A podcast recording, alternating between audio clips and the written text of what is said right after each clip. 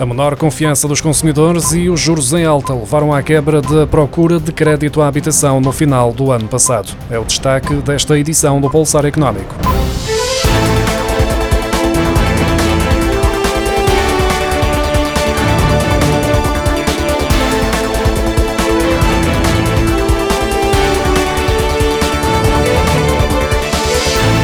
A procura de crédito à habitação diminuiu no último trimestre do ano passado devido à quebra de confiança dos consumidores e ao aumento das taxas de juro, de acordo com os dados recolhidos pelo Banco de Portugal. A tendência não é para melhorar, uma vez que os bancos esperam uma redução da procura nos próximos meses, em especial no segmento do crédito à habitação.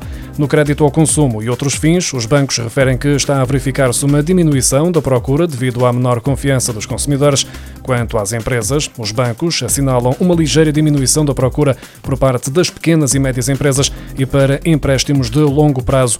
Por outro lado, as empresas aumentaram a procura de crédito a curto prazo devido ao aumento das necessidades de financiamento de existências e de fundo de maneio.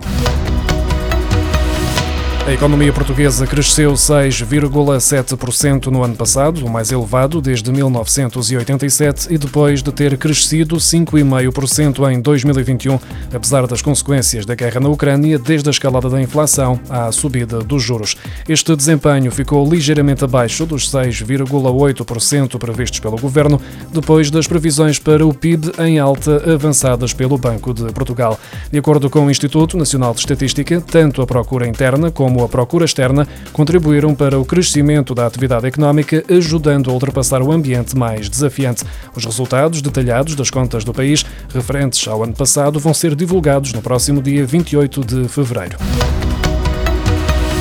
A taxa de inflação em Portugal abrandou para 8,3% em janeiro, de acordo com os dados provisórios divulgados esta terça-feira pelo Instituto Nacional de Estatística. A confirmar-se, este valor representa uma quebra de 1,3 pontos percentuais face a dezembro e o terceiro mês consecutivo de abrandamento. Os produtos energéticos foram os principais responsáveis pelo abrandamento da inflação, com a taxa de variação dos preços a diminuir também pela terceira vez consecutiva para 6,8%, depois dos 20,8% no mês anterior, com destaque para a queda dos preços da eletricidade. Já no que diz respeito aos preços dos produtos alimentares não transformados, a taxa de inflação terá subido para 18,5%, quando em dezembro tinha aumentado 17,6%.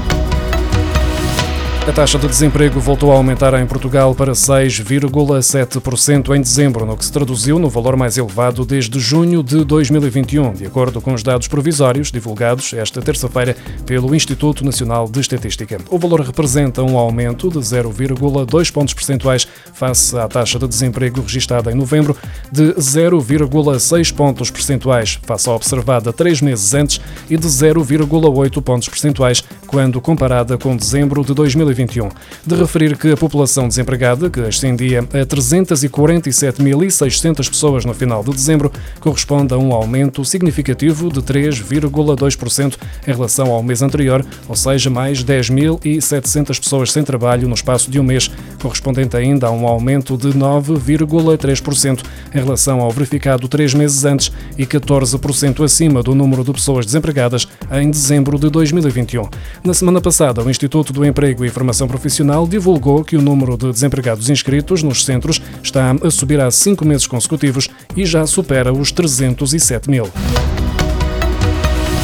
O setor do turismo ainda não recuperou totalmente do impacto da pandemia de Covid-19, de acordo com a estimativa rápida avançada esta terça-feira pelo Instituto Nacional de Estatística. Na comparação do ano passado com 2019, o número de hóspedes foi inferior em 2,3% e o número de dormidas caiu 0,9%. No total, os estabelecimentos de alojamento turístico registaram 26.500 milhões de hóspedes e 69 milhões e meio de dormidas em 2022. Apesar da quebra, a comparação com 2019, se os números forem colocados lado a lado com os de 2021, verifica-se que o número de hóspedes cresceu 83,3% e o de dormidas foi superior em 86,3%.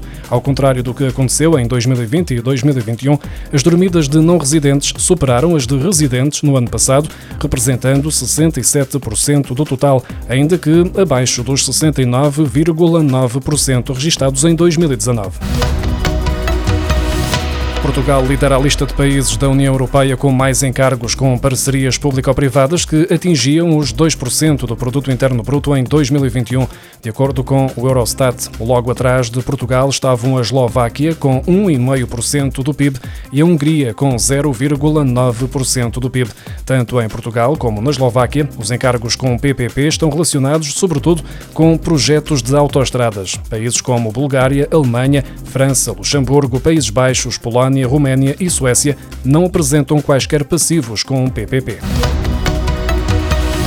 A entidade reguladora dos serviços energéticos decidiu 34 processos de contraordenação no ano passado, com multas no valor total de 615.850 euros. No entanto, o montante das multas efetivamente cobrado não foi além dos 328.850 euros, devido ao regime legal de transação que permite uma redução do valor mediante confissão dos factos pelas entidades visadas e do reconhecimento da responsabilidade. No ano passado, foram também atribuídas compensações a consumidores consumidores no âmbito dos processos de contraordenação no valor total de 2.990 euros. Dos 34 processos decididos, a ERSE destacou a condenação da EDP Comercial por mudanças de comercializador sem o consentimento expresso dos clientes, em que foi aplicada uma multa de 200 mil euros, reduzida para 100 mil.